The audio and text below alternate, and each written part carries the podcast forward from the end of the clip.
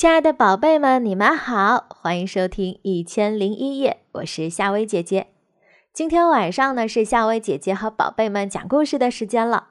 如果想听到夏薇姐姐更多的睡前故事，宝贝们可以搜索关注夏薇姐姐的小世界。那么今晚，夏薇姐姐要和宝贝们讲的这个故事，名字叫《小田鼠的漂亮房子》。小田鼠砌了一间漂亮的房子。每天清晨，小田鼠都要整理房间，抹地板、擦窗户、收拾餐桌。然后，他看着整洁的房间，微笑着对自己说：“嗯，我的房间真漂亮。”咚咚咚，谁在敲门呀？小田鼠从猫眼里往外看，啊！原来是小松鼠，松鼠大哥，你找我有事儿吗？小田鼠隔着门问。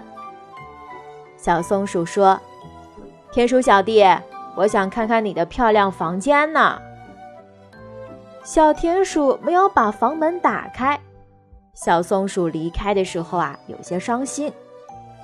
傍晚时分，小田鼠采回一束野花。插进了窗台上的花瓶里，啊，这是一束多么漂亮的野花呀！星星点点的小花，盛开在枝叶中间，像一颗颗闪亮的星星在嬉戏。咚咚咚，谁在敲门呀？小田鼠从窗户缝里往外看，啊，原来是小喜鹊。小喜鹊。有什么事吗？小田鼠隔着窗户问小喜鹊。小喜鹊说：“田鼠大哥，我看到你把花儿带回来了，我能进来闻闻花香吗？”小田鼠没有把窗户打开。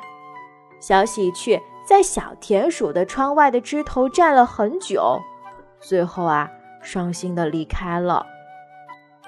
后来。有许多的小伙伴都来敲过小田鼠的门，可是小田鼠却没有把小伙伴们迎进了屋子里。